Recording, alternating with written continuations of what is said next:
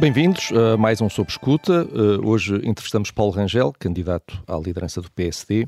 Uh, Rui Rio também foi convidado, uh, inicialmente aceitou dar a entrevista, mas mais tarde cancelou, alegando motivos de, de agenda. Paulo Rangel, bem-vindo, bem-vindo à Rádio Observador, aos nossos novos, novos estúdios. Muito nesta, obrigado. Nesta campanha interna no PSD, sabe-se que tem o apoio de, de, uma parte muito substancial das estruturas do, do partido, tem o apoio, por exemplo, de, de Vítor Martins, que é líder da Conselhia de Aveiro. Em 2020, quando, quando Vítor Martins concorreu a esse cargo, era, era diretor de, operacional de um lar de terceira idade e, e, houve uma carrinha dele que foi usada para transportar idosos em cadeira de rodas para votarem. Uh, espera que Vítor Martins faça o mesmo por si neste, neste sábado. Olha, sinceramente, em primeiro lugar, muito bom dia a todos. Queria registrar o facto de estarmos no dia 25 de novembro, que é um dia importante, uh, depois do 25 de abril, é uma data relevante para a liberdade. Uh, e, portanto, isso era um ponto que não queria deixar de fazer aqui logo no início da minha intervenção. portanto, um dia, aliás, do qual eu me recordo pessoalmente, portanto, um dia importante. Uh, e, portanto, sinceramente, aquilo que eu digo é.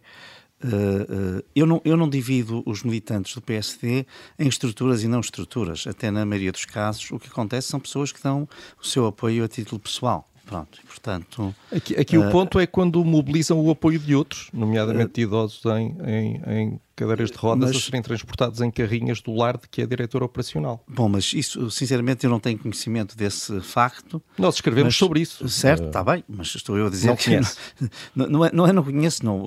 Até posso ter lido na altura, mas não me recordo desse facto, portanto não sei. Agora, o que digo é, do meu ponto de vista, as eleições são obviamente livres, não é? Uh, uh, internas, porque eu, pelo menos, eu várias vezes presidi uh, assembleias de voto no Porto, por causa de ser, mesa, ser presidente da mesa da, da Assembleia Conselhia, e o que eu vejo é que estão dadas todas as garantias de liberdade das pessoas votarem individualmente e uh, secretamente, e portanto mas, que não há aí nenhum problema. Mas conhece, mas conhece, por exemplo, em 2017 não, não, não se lembra de ter visto, nós também filmámos isso e mostramos, o transporte de dezenas de militantes em carrinhas numas eleições internas.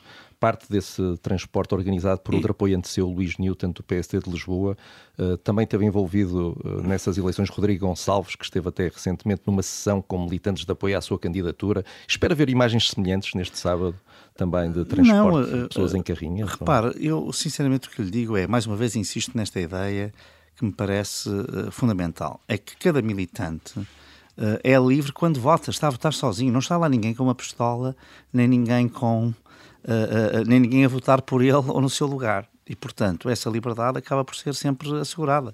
Agora, isto não quer dizer que não haja, uh, uh, uh, nos partidos já houve, com certeza, práticas que são condenáveis, não estou a dizer o contrário, e, portanto, não vou pronunciar sobre nenhuma em concreto, o, o mas que são condenáveis. Um, mas, uma forma mais genérica, o PST tem ou não um problema de caciquismo? Eu sinceramente não. Sabe que eu, a minha experiência é, mais uma vez, é esta: é que parece que há aqui uma confusão entre o que é uh, realmente. O momento do voto é um momento absolutamente individual. E, portanto, ninguém vai votar pressionado. Eu, eu, isso, eu pelo menos, as cabines de voto que eu conheci uh, e, e, as assembleias de voto, onde estão os presidentes, onde estão os delegados das várias listas, não permitem que ninguém influencie outro. E, portanto, sob esse ponto de vista, parece-me que, ao fim, essa liberdade está assegurada. Não, não é? identifica esse como um dos problemas? Quer dizer, sinceramente, eh, eh, eu, eu mais uma vez digo, eh, e, e estou absolutamente convicto disto, é que eu não distingo entre militantes livres e não livres. Essa ideia, sinceramente, para mim, não, não, não é uma ideia que corresponda à experiência que eu tenho. E, sinceramente, não é uma experiência qualquer. Como eu disse, eu já presidi a várias mesas de voto, com filas e filas de pessoas a chegarem, e nunca vi uh, uh, nenhum ato, pelo contrário, vi todo o cuidado, mesmo quando eram pessoas, por exemplo, com dificuldades de mobilidade, Uh, uh, se a urna se tinha que deslocar porque havia escadas, vinha cá abaixo, vinha com os dois delegados, os trabalhos todos uh, paravam, portanto, tudo sempre foi o que eu vi, mas isso é aquilo que posso Essa é outra das práticas que é, como muitas sedes do PSD são num primeiro andar ou num segundo. Poderia acontecer isso no caso de haver pessoas, e há pessoas de facto que até nem é por estarem em cadeira de rodas, quer que lhe diga, é porque têm já bastante idade e, portanto, têm dificuldade Uh, muitas vezes faz-se essa, essa faceta. Mas, sinceramente, não parece que isso seja hum. verdadeiramente um, um, um, um fator. Na sua moção deu uma, uma comissão uh, de ética precisamente para melhorar a, a qualidade interna, da democracia interna do partido, enfim. Não apenas da democracia interna. Sim, mas da integridade mas dos candidatos, dos candidatos, etc. Porque também uh, tem, tem, tem questões específicas para quem se candidata a cargos, mas uh, na, na amplitude desta, desta comissão cabe também punir casos que se revelem abusos de caciquismo, de pressão para o voto em eleições internas ou não? Estes casos a acontecerem podem, podem ser um, eh, avaliados nessa comissão? Repare, uh, uh, o objeto exato do que vai fazer uma comissão de ética com estas características não está definido ainda. Mas, obviamente, que uh, ele está mais orientado para a integridade dos candidatos, não é? às diferentes funções. Mas isto também, com certeza, que poderia ser objeto de porque eh, poderia ser objeto, poderia ser eventualmente alargar o objeto. A Comissão de Ética visa criar o quê? Visa criar transparência em todos os processos internos de seleção de candidatos. Uh, uh, uh, e, portanto, nós podemos dizer que pode haver aqui uma, uma, uma seleção. Aqui também se pode dizer que pode haver uma seleção interna, portanto, pode ser aplicável às seleções internas, porque não?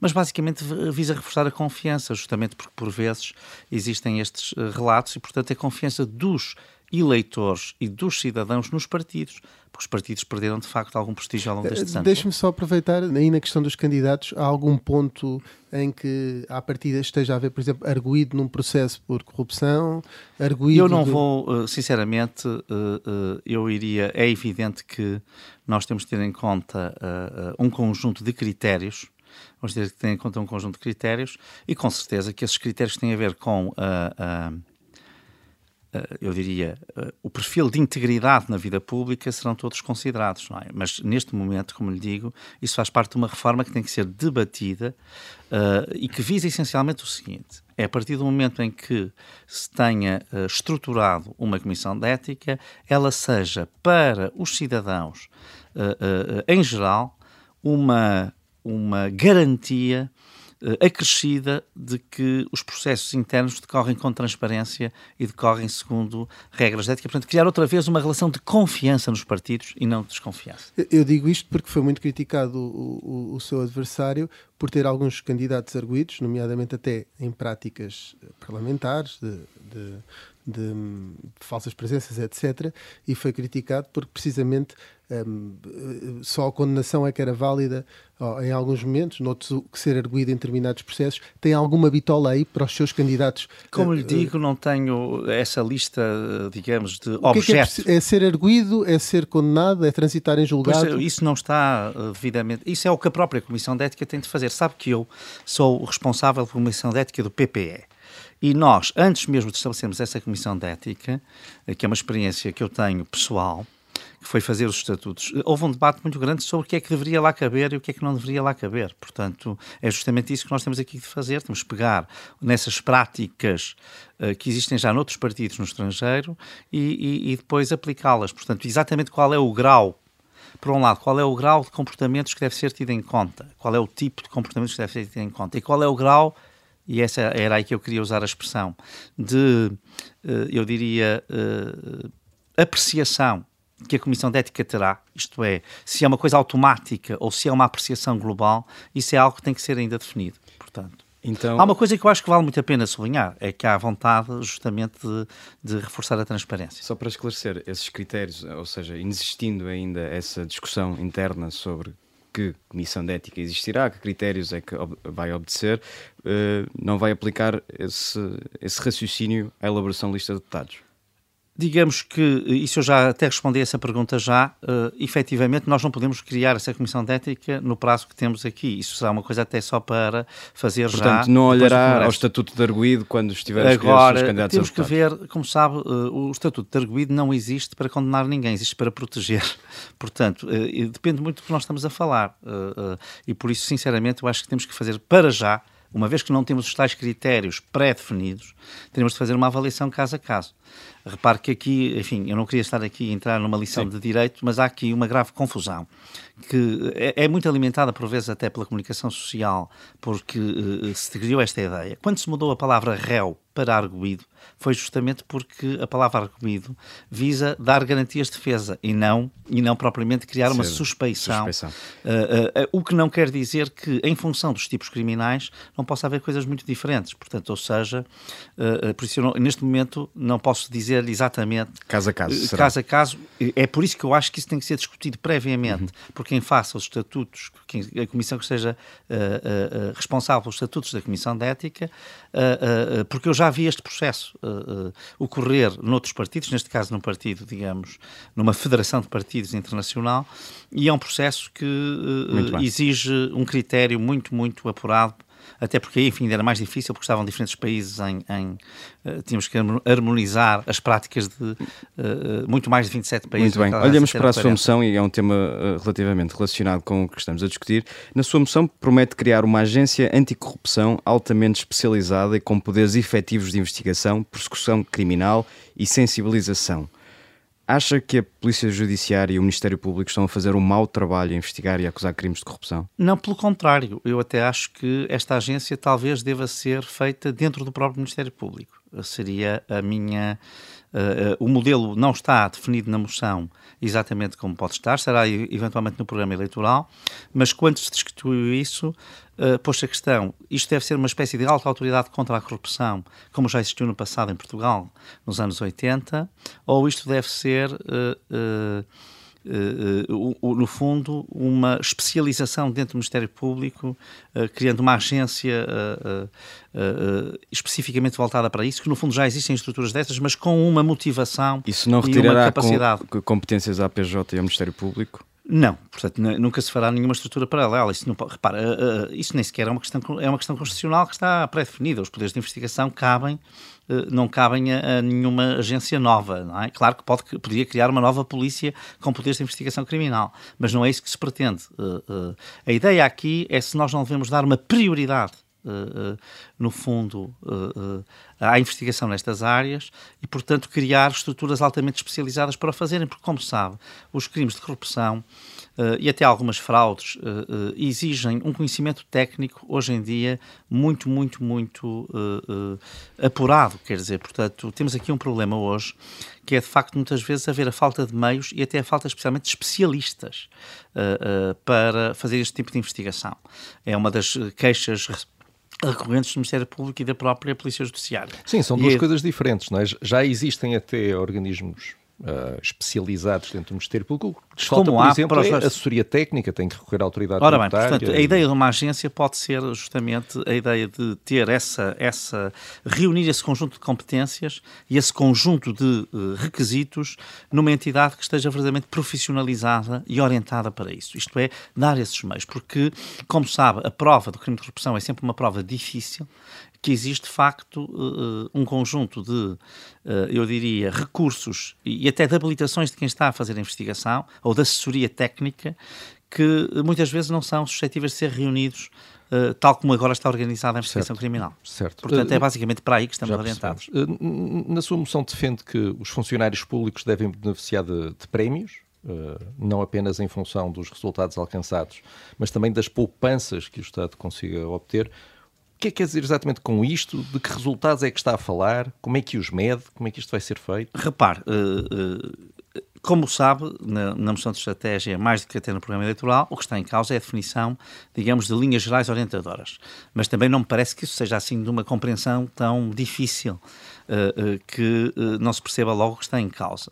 No caso dos resultados, é obviamente aquilo que já existe hoje, que é a avaliação do desempenho, não é? portanto não tem, isso não tem nenhuma novidade. O que aqui tem novidade é o seguinte, se nós conseguirmos organizar processos no contexto da reforma da administração pública e essencialmente em contextos de simplificação e desburocratização, que levem a poupanças significativas, a poupanças sensíveis em certos departamentos do Estado,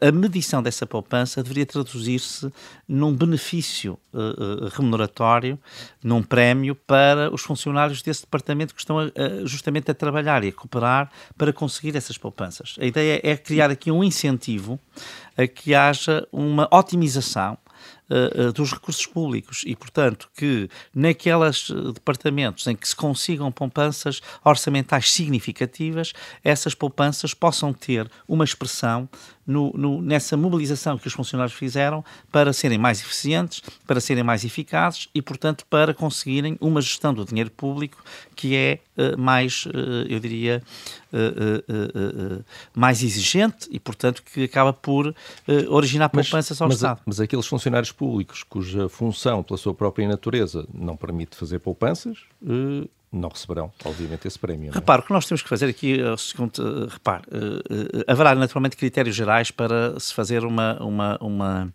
uma diferenciação deste tipo, como é evidente.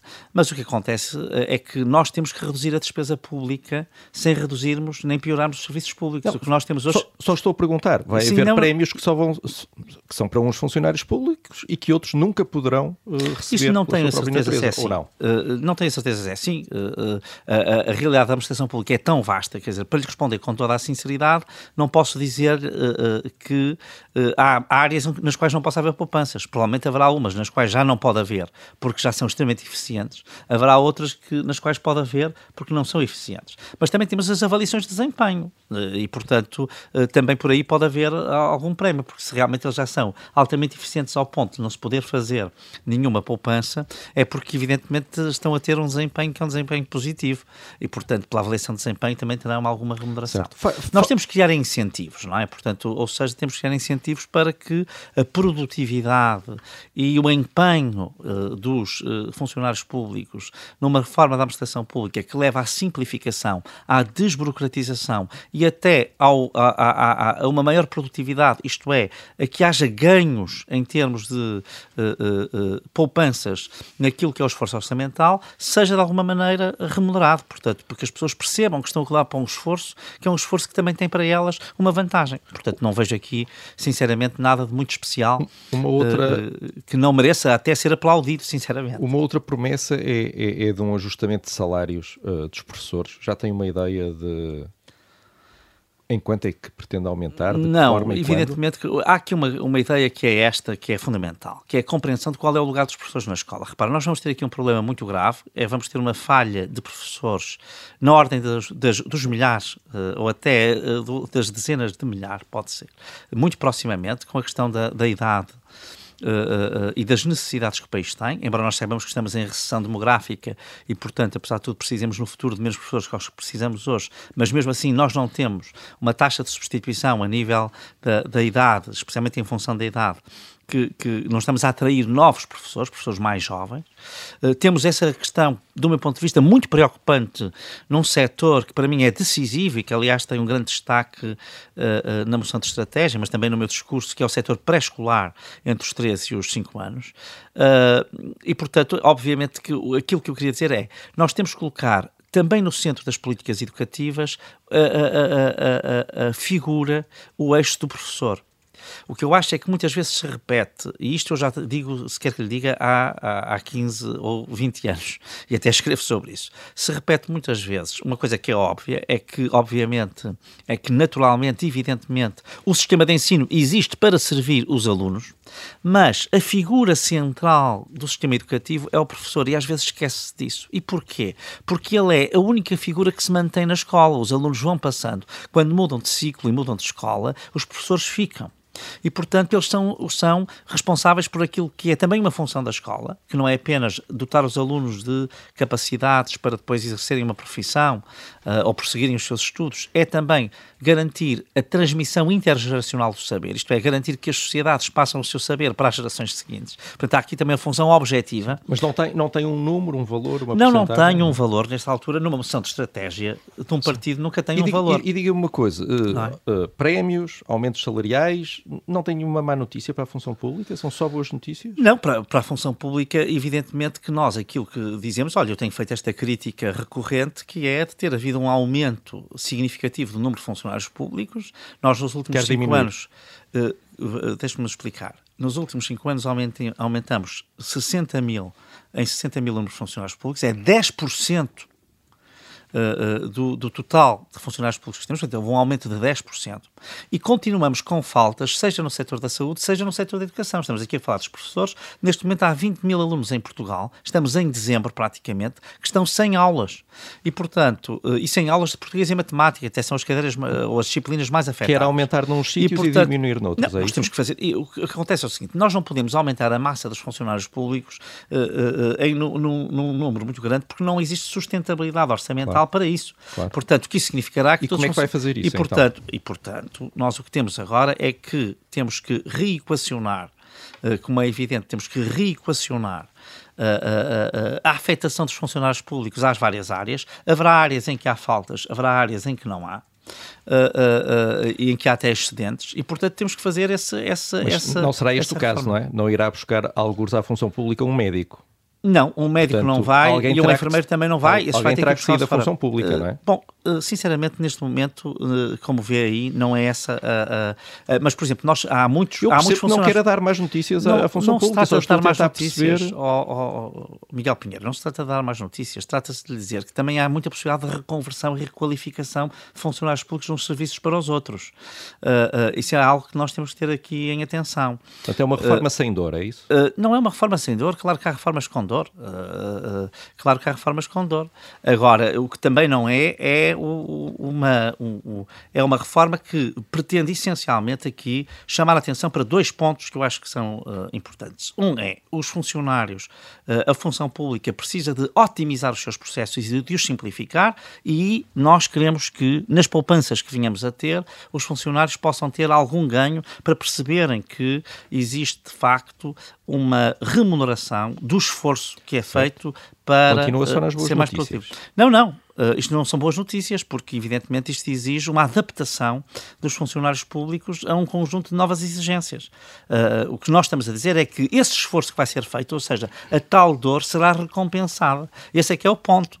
Uh, porque até agora, quem não fez, quem não usou este princípio, vamos cá ver, isto é o que acontece, uh, do que se trata são de princípios elementares de gestão. Se as pessoas estão a ser mais eficientes, evidentemente que merecem um pouco mais de remuneração. Mas, mas deixe-me só perceber uma, uma questão. Uh, compromete-se ou não, bem sei que fez a diferença entre moção estratégica e programa eleitoral, mas compromete-se ou não a aumentar o salário dos professores? É que eu fiquei sem perceber essa Repare, questão. com certeza que nós teremos que fazer uma revisão. Reparem, não é só isso, nós vamos ter que olhar para as carreiras, por exemplo, médicas, isto é só para dizer que aquilo que chamam de boas notícias e que têm implicações orçamentais vão ter de necessariamente ocorrer em alguns setores, senão uh, nós não vamos ter aí uh, nenhuma margem para fazermos as reformas que são necessárias. Repare, no caso das carreiras médicas, é evidente hoje a falta de atração que levou ontem, aliás, àquelas declarações infelicíssimas da Ministra da Saúde e considero, aliás, de, alguma gravidade, sinceramente, são incompreensíveis a propósito do esforço dos profissionais de saúde, médicos, enfermeiros e até auxiliares de ação médica nestes tempos de pandemia, quando disse que temos que contratar mais profissionais, mas têm que ser mais resilientes, porque, pelos vistos estes, apesar da sua dedicação, não foram. Uh, uh, mas, portanto, evidentemente que vai ter que haver aqui uma, uma reforma no sentido de melhorias, seja no caso dos professores, seja no caso dos médicos. Agora, aumentar os salários à função pública, depois, se tiver que negociar com a, com a iniciativa liberal, também vai ser um problema, mas já lá vamos à governabilidade. Queríamos só aqui avançar para outros temas. Um, o, propõe uma redução do IRC. Um, para que valores é que estamos a falar? Já tem dito uh, esta semana que seria sempre para caminhar abaixo dos 20%, o, podia ir até aos 17%. Tem na, na cabeça alguma uh, ideia? Um, e já agora aproveito para juntar esta pergunta que é como é que vai acomodar isto e como é que vai pagar isto uh, em termos orçamentais? Não, repare, vamos cá ver que aqui há, há, há no, no, que toca à questão do, da, da reforma fiscal, nós não podemos fazer o choque fiscal que gostaríamos. O país precisa de crescer, precisa de criar riqueza, precisa de. Este, este julgo eu, até é o grande leitmotiv, se quiser, uh, uh, daquela que tem sido a minha visão para o PSD. PSD deve se apresentar como uma alternativa e como uma alternativa capaz de criar riqueza. E de criar riqueza para quê? Para depois poder combater a pobreza. Isto é, para poder aumentar os salários médios e mínimos, para poder, eh, eh, enfim, eh, dar algum conforto na área das pensões, para poder sustentar o Estado Social e, em particular, na área da saúde e na área da educação. Mas vamos cá ver, para se fazer isso, nós temos de fazer reformas. E a primeira reforma não pode ser um choque fiscal como precisaríamos, porque esse teria um impacto imediato nesse crescimento, mas temos de, dado que temos limitações orçamentais, que temos de fazer, nós temos de uh, descer gradualmente a taxa de IRC. Isso é fundamental para dar um incentivo às empresas. E, ao contrário do que parece, isso não significa menos receita. Pode significar mais receita. Como sabe, eh, eh, na área fiscal estamos cheios de experiências internacionais em que, baixando eh, moderadamente algumas taxas, os Estados encaixaram mais receita do que quando tinham as taxas mais altas. Isto é um clássico dos manuais de finanças públicas. Agora, deixe-me só dizer o seguinte. Como sabe, chegou a haver um acordo, aliás, em que estava também envolvido o PS, que foi rompido por António Costa, ainda líder da oposição, que apontava para uma taxa de 17%. Uh, uh, e, portanto, para uma descida gradual do IRC, era gradual, justamente por causa da questão de nós não podemos ter um choque fiscal, e até era feito em condições orçamentais bem mais difíceis do que as que temos hoje, uh, e, portanto, ou que na altura, enfim, dos que temos hoje não, mas do, do, do, do que as que tivemos entre 2016 e 2020, mas, verdadeiramente, vínhamos até aos 17%. Nessa altura, os 17% ainda era uma taxa bastante alta por comparação internacional. Mas hoje nós temos aqui uma grande novidade. Qual é? É que há um acordo global, internacional, para ter a taxação sobre as empresas, a tributação sobre as empresas, num mínimo de 15%. E, portanto, quanto mais nós nos aproximarmos desse mínimo, mais competitivos somos. Vamos ter a certeza de que não vamos ter competidores que vão estar abaixo dos 15%. E, portanto, isto, sob esse ponto de a vista. A meta é essa, o horizonte dá... é esse, mas gradualmente. Gradualmente, e, portanto, eu não sei como é que nós vamos, uh, exatamente neste momento, não temos isto desenhado nem quantificado, qual, qual será a, a, a graduação da descida até chegarmos abaixo dos 20% em primeiro lugar e depois aproximarmos da meta dos 15%, que não quer dizer que tenha que ser 15%. Só estou a dizer que melhorou muito a possibilidade de nós sermos competitivos. até negociar essa meta com o PS, provavelmente. Uh, uh, não, não, não, necessariamente. Eu acho que para se fazerem reformas, haverá algumas que uh, são de outro tipo e podem precisar de entendimentos muito alargados. Uma reforma deste tipo não precisa de nenhuma maioria qualificada. E, portanto, evidentemente que se houver outros partidos que queiram associar, são sempre bem-vindos, mas se eles não quiserem associar-se, não é por isso que a reforma se vai deixar de fazer. Um, uh, eh, eh, António Costa, e estamos aqui no domínio das finanças públicas, António Costa teve um Mário Centeno, agora tem um João Leão, um, o Centeno do Rui Rio é Joaquim Miranda Sarmento. Quem é que é o seu Centeno? Repare, sinceramente, a, a, última coisa que eu iria fazer aqui, e até noutra fase, é fazer uma dança de nomes, não é? Portanto, claro, falo, mas faltam dois nenhum. meses para eu não sei, provavelmente ter certo, que formar governo mas, se ganhar duas eleições. Repare, eu nunca vi ninguém, é muito raro, mesmo no caso do de, de, António Costa, ele não anunciou o seu Ministro das Finanças antes das eleições que eu saiba. Rui Nunca. Rio anunciou mais ou menos. Eh, também não me parece que tenha anunciado, mas enfim, mas se tiver anunciado, isso não é problema nenhum. Não temos todos que atuar da mesma maneira.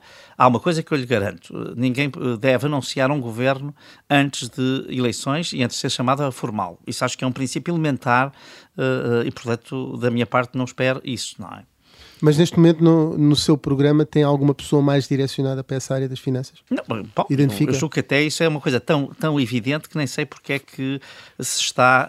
Uh, neste momento tem o Fernando Alexandre, que está uh, com o programa económico, mas olha, tem também a colaborar diretamente com ele o João Moreira Rato e muitos outros. Esses, esses nomes já foram divulgados, mas há bastantes outros. Uh, e pode sempre e, repescar Joaquim Miranda Sarmento. E portanto, Joaquim Miranda Sarmento é uma pessoa que admiro, com certeza. Pode ser o seu centeno, já foi de Rio, mas pode não, ser desculpe, o seu também. mas vamos não avançar. Vale eu, só não, eu não compreendo muito esse interesse, essa vertigem pelos nomes que de vez em quando aparece uh, uh, na comunicação social. Mas, mostra mas... Se, há, se há preparação e credibilidade. Uma, uma das críticas que lhe têm sido feitas é de não estar preparado para ser primeiro-ministro. Não, eu só vi essa crítica vinda do meu adversário. Até agora ainda não vi mais E os britânicos é têm, um governo, têm governo de sombra, não é? Não é assim uma coisa tão disparatada. Não, mas um governo de sombra não significa... Os governos de sombra que existem, normalmente depois não são os governos efetivos. Não, eventualmente. Uh, não é eventualmente, é verdade. Por isso é que eu lhe perguntei se tinha um, um sombra. Portanto, uh, é isso que eu digo. É Fernando Portanto, Alexandre, seu ministro. Não, o que eu quero dizer, desculpe, ter uma equipa na área das finanças e economia, nós temos uma equipa muito forte e altamente credibilizada. Agora, isso, daí a, a, nomear um Ministro das Finanças é um passo talvez demasiado ousado para se dar a, a esse propósito. Falemos então de passos ousados. Uh, se vencer as legislativas, mas não conseguir formar maioria com a IL e, e o CDS, e por isso precisar naturalmente do PS para aprovar o seu orçamento faz o quê exatamente? Negocia com os socialistas? Uh, repara, o que lhe digo é o seguinte: neste momento uh, uh, temos as eleições internas do PSD já daqui a dois dias, no dia 27, e o meu foco é, se vencer essas eleições, o PSD vai se apresentar aos eleitores. Com uma vocação maioritária, nós sabemos. Com, eu sei, portanto, vai se apresentar aos eleitores para ganhar as eleições. E para ganhar as eleições, procurando uma maioria estável e essa maioria estável, de preferência, passaria para uma maioria absoluta. É uma questão preferencial, não é como muitos dizem uma obsessão, não é? é aquilo, isso depende do eleitorado. O eleitorado é soberano para uh, uh, cada um por si, mais uma vez, com voto livre individual. Portanto, nós não podemos saber qual é o resultado final, a não ser depois dos votos estarem uh, devidamente depositados nas urnas e das urnas abertas. E, portanto, depois disso, evidentemente que a nossa candidatura visa uma maioria para o PS, ter uma maioria estável que lhe permita governar. E, portanto, eh, eu vou focar-me nisso e, portanto, não vou fazer tabuleiro de xadrez, não vou fazer jogos de xadrez, não vou entrar na aritmética que muitos querem entrar, porque a minha intenção é ganhar as eleições, Mas não percebe, é traçar os cenários. que é uma questão importante quando os portugueses forem eh, desafiados a escolher entre si e António Costa, perceber que condições é que oferece de governabilidade. Se nos diz que a sua preferência é a maioria absoluta, a sua segunda opção será um governo estável à direita, com CDS certo. e IL, se isso falhar, o que é que dirá aos portugueses? O que é que fará? Não, o que eu disse já, já disse, já respondi essa pergunta. Nós podemos também governar com um governo minoritário, que nesse caso terá que fazer, uh, terá que garantir que as suas leis vão passando. Uh, uh, Isso pressupõe e, portanto, uma negociação com o PS, na medida não, em que não espera naturalmente vi, que o PS passe chegue sem eu já branco. Vi, eu já vi, peço desculpa, eu já vi, lembro muito bem do governo minoritário Cavaco Silva, 85, 87, Uh, portanto, já havia governos minoritários do PSD que até foram dos mais reformistas que Portugal alguma o vez O primeiro orçamento de Cavaco Silva bem. foi viabilizado pelo PS. Uh, portanto, estou a dizer. Depois de horas e horas de negociações, como aliás digo, os jornais contam da época. Uh, uh, na altura tinha o PRD, não é? Portanto, Mas o PS foi. Agora, aliás, Cavaco Silva queixou-se de, de, ter sido impossibilitado na altura de, de impor as reformas que queria, precisamente por causa da, bom, da oposição. a verdade é que fez imensas reformas, mesmo assim lançou imensas, e depois ganhou com maioria absoluta a seguir em 87. Portanto, é o seu plano. Portanto, não, não se trata de uma questão de plano, porque nós temos que. O respeito até pelos resultados eleitorais que venham a surgir faz com que não se deva, neste momento, estar a orientar, a, a, a planificar nesse sentido. Mas deixe-me só insistir neste ponto. O que eu digo, é, eu insisto no meu ponto e o meu ponto é claro. Terá de negociar naturalmente com o PS. Não espera vamos... que o PS apresente, dê um cheque em branco oh, ao PSD. Oh, oh, uh, uh, há uma coisa que eu lhe vou dizer. Eu até hoje não sei porque é que não fazem, até hoje nunca vi o, o, PS a dar apoio ao PSD em nenhum governo minoritário. Não vi nessa altura, não vi uh, verdadeiramente uh, uh, em 2011, não vi em 2015 em que as questões se puseram. Portanto, o que aconteceu na história portuguesa é o contrário. Houve governos PS minoritários que tiveram a colaboração do PSD e muitas vezes não negociada. Por exemplo, a doutora Ferreira Leite o que fez foi viabilizou um orçamento do engenheiro Sócrates sem negociar nada. Eh, em 2010 ou em 2009 ainda, talvez. Uh, e, portanto, uh, por simplesmente disse, eu não quero negociar nada porque eu não me revejo nesta política, mas, dado que houve eleições, vou uh, dar uma... É isso um, que espero um, que o PS não, faça. Não é o que espero, só estou a dizer, há várias soluções. Aquilo que eu vou fazer e que não podem esperar que eu faça outra coisa é, sendo eleito líder da PSD e candidato a primeiro-ministro, propor aos portugueses, propor aos portugueses sem, sem, sem ambiguidades, uma uh, visão clara para o país que possa ter um apoio uh, maioritário que leve a que o PSD vá liderar o governo.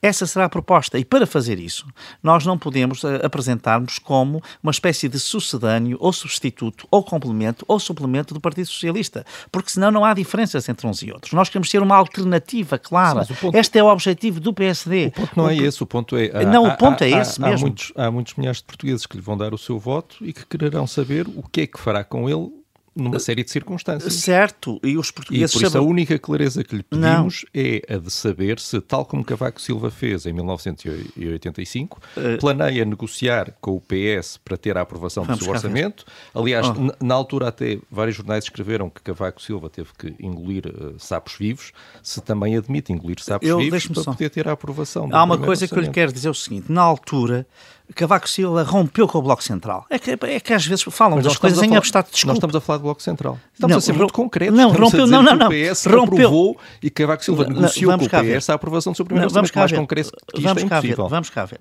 Uh, quero dizer o seguinte. Uh, uh, e nas eleições ofereceu, apresentou-se como alternativa. E é isso que eu vou fazer. Isso, aqui há uma coisa que nós não podemos. Uh, e o que os eleitores querem saber, os eleitores não querem saber de cálculos aritméticos, peço desculpa. Há mas, aqui, há aqui um foi, enfoque que mas, está errado. Mas, mas, não foi o PSD que Agora, criticou o António Costa por ter pegado no voto que recebeu em 2015 oh, e ter ido negociar com a geringonça sem alertar os eleitores. Não, peço desculpa. Só estamos a tentar impedir não, que isso não. É, desculpe, não há qualquer comparação entre as duas situações, porque no caso do Bloco de Esquerda e do PCP, estamos a falar de partidos que não comungam de um consenso, que é o consenso europeu, o consenso atlântico. E, portanto, estamos a falar de uma coisa altamente imprevisível com a qual ninguém podia contar. Não estamos a falar uh, de um jogo parlamentar uh, tradicional. Pelo contrário, até se considerou que houve uma ruptura e uma mudança para o futuro. Portanto, Foi o que se considerou. Dependemos de estar disposto e, portanto, a jogar o jogo parlamentar tradicional estou, com o não, PS. Não, não tem que depender nada, porque o que tem que. Uh, aquilo que eu digo, eu vou, vou repetir. E vou repetir com toda a serenidade e com toda a calma. Que é o seguinte: o PSD quer ser uma alternativa clara uma alternativa para a criação de riqueza com com o objetivo de depois reduzir e combater a pobreza. Porque nós não podemos sustentar o Estado Social, não podemos aumentar os salários mínimos e médios, não podemos uh, aumentar as pensões, não podemos criar melhores condições de vida, não podemos criar um elevador social se não criarmos riqueza. E é esta alternativa que se vai apresentar aos portugueses. E ela vai se apresentar como diferenciadora do PS e da sua política dos últimos seis anos. É isso que acontece. E António Costa é o rosto dessa política destes seis anos. E, portanto, é esta alternativa que tem de estar aqui verdadeiramente oferecida. E, é, e, e, o que os eleitores querem saber neste momento, como eu digo, não são esses cálculos aritméticos ou, ou o tabuleiro de xadrez ou o jogo de xadrez. O que os portugueses querem saber são quais são as soluções que cada um quais são as soluções que cada partido tem para uh, resolver esta situação de estagnação, de declínio em que o país se encontra. É para isso que nós uh, estamos aqui. Só para finalizar este tema, já andamos à volta dele e não, não vai sair propriamente daí, mas na, da sua moção o que lemos é Uh, se for necessário o PS viabilizar um, um, orçamento do PSD ou até o contrário, não há nada na moção que exclua isso. Essa, não, se ler com atenção, vê que há. Mas, uh, exclui um bloco central, que é precisamente não, não, não mas só, não exclui e também diz que o PSD não será nem a muleta, nem não será um apoio de recurso do PS. Não é? De portanto, recurso, mas pode ser um apoio. Não, mas não, desculpe. Portanto, é muito claro, a, a minha posição é muito clara. É apresentar-me aos eleitores como uma alternativa. E para nós sermos alternativa, nós não podemos ser uh, um substituto do PS. Não podemos ir fazer a política que o PS fez. E, portanto, nós temos de aparecer quer ao eleitorado, quer depois ganhando as eleições, com um projeto diferente que o eleitorado verdadeiramente uh, validou. E essa é que é a questão para mim que é fundamental. A, a última alternativa uh, que houve ao, ao Dr. Rui Rio, o último candidato adversário que teve mais forte, aquele que foi mais longe à segunda volta com ele, Luís Montenegro, tinha uma ala e, e uma defesa muito clara, que é depois de 2015 acabou o PST nos próximos tempos viabilizar qualquer governo minoritário do PS. Não é essa a posição que tem, a sua é muito mais não, aberta. Desculpe, não, não é verdade isso. Se então ler, a sua posição é essa. Se ler a, a, a, a moção com atenção, verá, uh, tem que ler mesmo com atenção, uh, verá que o que lá está não é isso. Mas, enfim. Mas, mas, mas temos-lo aqui. Se o PS depender do voto do PSD. Não vou pôr esse cenário, porque eu, para mim o PS. Eu não vou pôr o cenário do PS ganhar. Se eu quero que o PSD ganhe, eu não vou, não vou fazer esse cenário. Eu, eu sei, então, eu compreendo o votarão em si e depois logo se verá. Não, é? não, não, repare, as pessoas sabem que votam para um projeto diferente e para uma alternativa diferente. E, portanto, ou, há, ou nós acreditamos numa alternativa ou não acreditamos numa alternativa. Ou acreditamos que vamos ganhar e que podemos ganhar ou não acreditamos. Nós só vamos pôr os cenários de que não vamos ganhar e começar a falar sobre eles se acharmos que realmente não temos uma posição que possa suscitar a confiança dos portugueses. Eu não percebo, sinceramente, qual é a dificuldade que esta posição pode. Quais são as, as, as, as dificuldades que, que a compreensão desta posição perante alguém que se quer apresentar como uma alternativa credível para a criação de riqueza, para combate à pobreza, que faça uma política alternativa e bem diferente, muito diversa daquela que fez António Costa, não compreendo Precisamente, que é que o que diz na moção é que há três partidos com quem tem linhas vermelhas, Bloco de Esquerda, Chega e PCP, e quanto aos outros, o que diz é chama objetivo menor, não. chama objetivo menor a qualquer viabilização do, do governo PS. Mas não há lá nada que, se um, oh, dia tiver que viabilizar oh, o governo PS, que seja contraditório oh, com o que diz na moção. Oh, não vale a pena, Rui Pedro Antunes, eu não vou sair desta ideia. O PSD é uma alternativa e não vou contribuir para esse jogo que é tentativa de dizer que é Vamos avançar então. Que nós vivemos todos numa espécie de maionese em que são todos iguais que é isso que está por trás dessas perguntas. Não, não e, portanto, é nada disso é, é, é. Portanto, existe uma clara diversidade de projeto. Se eu for o líder do PSD. E se for candidato a primeiro-ministro, o nosso projeto é diferente do PS. Não é igual ao PS. Não é para viabilizar as políticas do PS. É para fazer políticas alternativas. E este é um ponto sobre o qual eu não vou abdicar em caso nenhum. Eh, porque nós vamos apresentar-nos como alternativa à estagnação do Partido Socialista. Este é um ponto fundamental. E, portanto, eu não vou dar um único argumento para que possam dizer que nós, ao fim, vamos ter uma governação parecida ou igual à do Partido Socialista. E se vencer as diretas e, e eventualmente perder as relativas, demite-se da liderança do PSD? Repare, sinceramente, neste momento também não vou entrar nesses cenários. Quer dizer, Rui Rio momento, já disse que o fará. Uh, uh, pronto, mas o Dr. Rui Rio é, é, líder há quatro anos, fará uh, o que o Dr. Rui Rio até disse, disse várias coisas, portanto, ele é responsável pelas suas próprias afirmações. Eu, no que digo a meu respeito, é o seguinte, e já disse, é eu, se for eleito líder do PSD, sou candidato a Primeiro-Ministro para ganhar as eleições e depois perder... respeitarei e depois respeitarei os resultados que existirem e naturalmente que farei é que as leituras que tenho que fazer. Respeitará os resultados não, não tem outra hipótese, não é? Portanto, qualquer pessoa que seja um democrata, havendo resultados eleitorais, tem de os respeitar, eh, uma vez que eles são certo. livres e justos. Precisamente, como estou a presumir que não esteja apenas a enunciar um lugar comum, o que é que isso quer dizer? Que se demite ou não? Não, não quer dizer. Porque, quer repara, dizer que fará. Desculpa. Está a tentar retirar da. Não estou a tentar retirar. Não, mas uh, não era isso que eu ia dizer. Uh, está a tentar substituir na liderança do partido uh, a um mês das eleições Rui Rio. Não é um mês, desculpa, entende... é dois a dois meses. E não é só dois meses, desculpa, Miguel Pinheiro, que isto é importante dizer. É no calendário regular das eleições do partido. Certo, não, certo. É que não, é que é importante. Não, não, é que dito assim não, parece até que não, não alguém fez alguma coisa de não, extraordinário. Não, não estou por isso em causa, mas com o argumento de que consigo o partido vai vencer. E aqui o ponto é, se consigo o partido não vencer, se assume alguma responsabilidade e a responsabilidade oh. máxima de sair. Oh. Uh, Pode dizer-nos que fica, não tem nenhum problema, não, nós só queremos saber. Eu não vou, eu, o que vou dizer é o seguinte: eu vou assumir as responsabilidades que tiver de assumir. Não tem, eu, aliás, sempre assumi as responsabilidades, ao contrário de outros que procuram enxutar as responsabilidades pelos resultados eleitorais que vão uh, atingir. Quando diz que Rui Rio Mas, no uh, meu caso, que saia porque tem 4 anos, é porque, uh, como tem menos tempo, tem, tem, é mais fácil ou é mais legítimo ficar-se perder? Não, ouça, nós temos de. A primeira coisa é eh, sendo eleito líder do partido, preparar a alternativa, apresentá-la. Uh, os prazos são exigentes uh, e, portanto, é apresentá-la e apresentando-nos aos portugueses com essa visão clara. E depois, com o sufrágio dos portugueses, nós leremos os resultados. Há uma coisa que é certo: eu nunca nunca deixarei de assumir as minhas responsabilidades. É diferente se tiver 25%, ou 35%, ou 32%, ou 30%, é isso que está Bom, a dizer? claro eh, que uh, o que eu digo é, eu nunca deixarei de assumir as minhas responsabilidades, porque eu, ao contrário de outros, não enjeito responsabilidades. Portanto, nunca fiz isso já, na minha vida e não é agora que Já é a segunda vez que diz isso, mas quando é confrontado com o facto de ter tido o pior resultado eleitoral da história do PSD, precisamente o que faz é responsabilizar Rui Rio uh, e, e, o protagonismo que Rui Rio teve uh, na crise dos professores. Que responsabilidade é que assume nesse, nesse, desculpa, nesse mau eh, resultado? Peço desculpa, tem que ir, uh, tem, se recuar a 2019. Primeiro, enfim, parece um bocadinho espúrio, estamos a falar disso aqui, mas uh, uma vez que é um tema recorrente, também não custa nada a falar sobre ele. Mas vamos cá ver. Em 2019, se vir o meu discurso, é um discurso de assunção da responsabilidade. Depois é que há quem enxota as suas responsabilidades. Eu não posso, eu não posso ter é um líder que acha que quando as autárquicas lhe correm bem e ele é o responsável pelo, enfim, chamado êxito nas autárquicas e depois eh, se, nas europeias não tem isso. Agora, há uma coisa que é evidente, que é se vir o resultado uh, uh, uh, de todas as sondagens no final de abril ou meados e final de abril de 2019, e vir logo na semana seguinte, depois da crise dos professores, há uma baixa significativa de 10, 12 pontos. Uh, uh, uh, há uma ameaça do, do Primeiro-Ministro de se demitir, há uma mudança de sentido de voto do PSD e a campanha fica completamente, durante 20 dias, refém desse tema que foi a crise dos professores. E isso, claro, que teve um efeito no resultado final. Não tenho dúvidas sobre isso. Muito é bem. apenas isso que eu digo. E repare, a mim nunca me ouviu falar disso, nem sequer enjeitar a minha responsabilidade.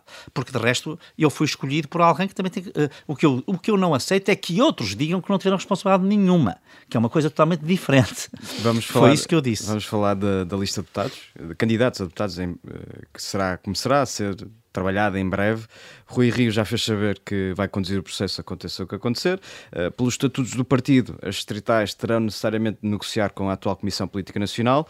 Uh, vai aceitar essas listas? Vai reiniciar o processo? Como é que vai articular exatamente Repara, portanto, essa questão? Vencendo as eleições, uh, haverá eleições no dia 27. O líder eleito tem uma legitimidade política particular. Entre as eleições e o Congresso há um período de transição não é um período de, é um período em que a Comissão Política Nacional está, obviamente, já numa situação, a, está a preparar o processo de transição. Uh, não é e, exatamente portanto, está... esse o entendimento de Rui Rio, por isso daí não, a minha questão. Não, portanto, com certeza que ele acha que está em causa o processo de transição.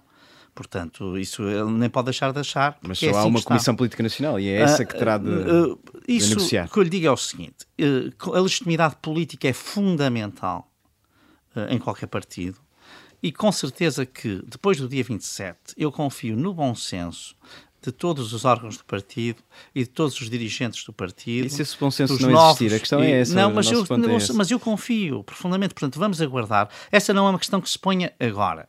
É uma questão que se vai pôr dentro de dias, eh, porque estamos a dias das eleições, mas não é uma questão que se ponha agora. E, portanto, eu, sinceramente, quanto a isso, estou muito sereno, muito tranquilo. Sei que o partido tem a maturidade e o sentido da responsabilidade suficiente para uh, uh, tratar do seu processo de listas, que tenham prazo exigente, mais uma vez o digo, mas procurar... que é um prazo que é um prazo suficiente. E vai procurar integrar apoiantes de Rui Rio nessas listas, vai ter esse cuidado. O, o que eu vou dizer é o seguinte: a minha divisa na campanha foi unir, crescer, vencer unir significou desde logo apresentar-me uh, aberto a apoios de todas as pessoas uh, e sensibilidades do partido, uh, pessoas com trajetos muito diferentes, muitas que foram apoiantes do Rui Rio nos dois últimos atos eleitorais, outros foram apoiantes de Luís Montenegro, outros foram apoiantes de Santana, outros foram apoiantes de Miguel Pinto Luz, outros que foram apoiantes... Já percebemos que vai, vai, fazer esse esforço, e, vai levar esse esforço a sério. Não, claro que sim, mas quer dizer, mas isso eu acho que é um imperativo de qualquer uh, uh, líder partidário. Uh, e em qualquer partido na Europa é assim.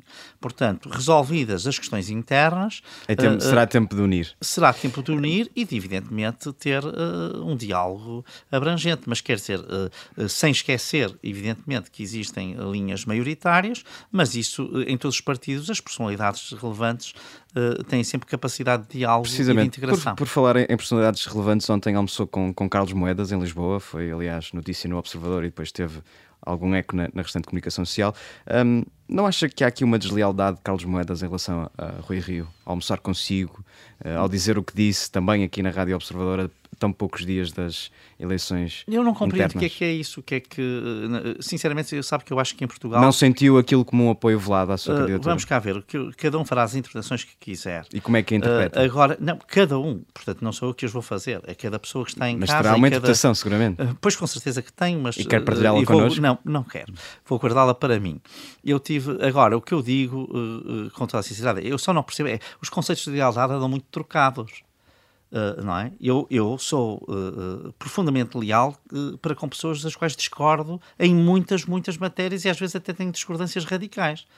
Ser leal, ser frontal, não é a pessoa concordar com tudo que uma outra pessoa faz, ou é, não é apoiar uma pessoa quando não se concorda com ela. Portanto, eu só estou a dizer isto porque eu tenho ouvido a palavra lealdade como se isto fosse quase que uma questão de relações pessoais.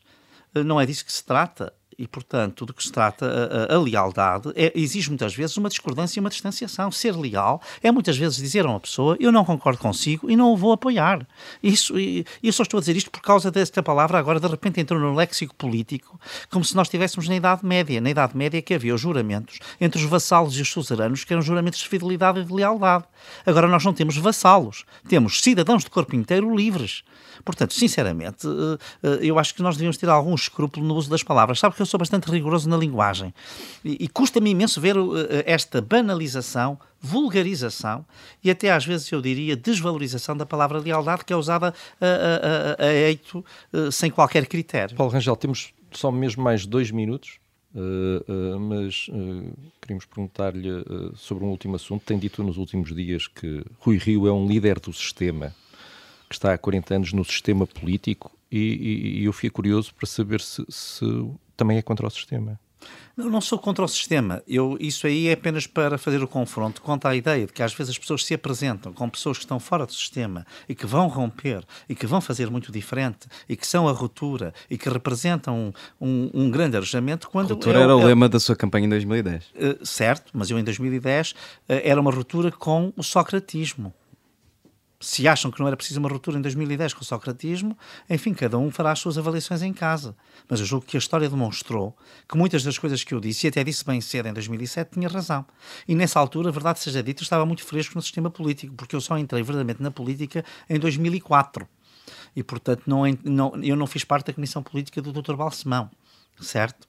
Portanto, é preciso. Enfim, entrou para o governo há 17 anos, entrou no Parlamento há 16, é eurodeputada há 12. Certo. Portanto, já é há algum tempo. É o que eu digo, não é 40 anos no sistema. Mas, portanto, mas com o sistema não tem nenhum problema, não é? Não tenho. Quer dizer, eu acho que o sistema precisa de reformas. Sou um reformista. Portanto, não tenho nenhum problema. Só estou, eu só estou a fazer o contraste entre o discurso que alguns fazem, como se não tivessem nada alguns a ver... Alguns é Rui Rio. Também.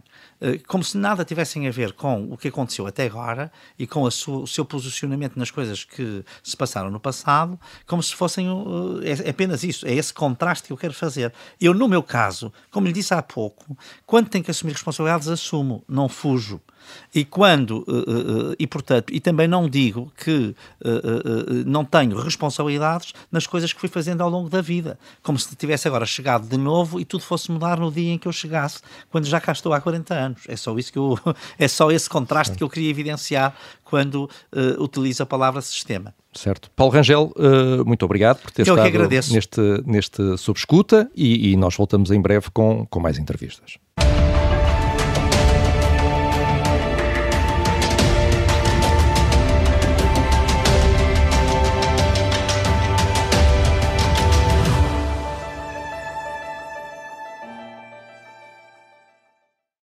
Obrigada por ter ouvido este podcast. Se gostou, pode subscrevê-lo, pode partilhá-lo e também pode ouvir a Rádio Observador online em 98.7 em Lisboa e em 98.4 no Porto.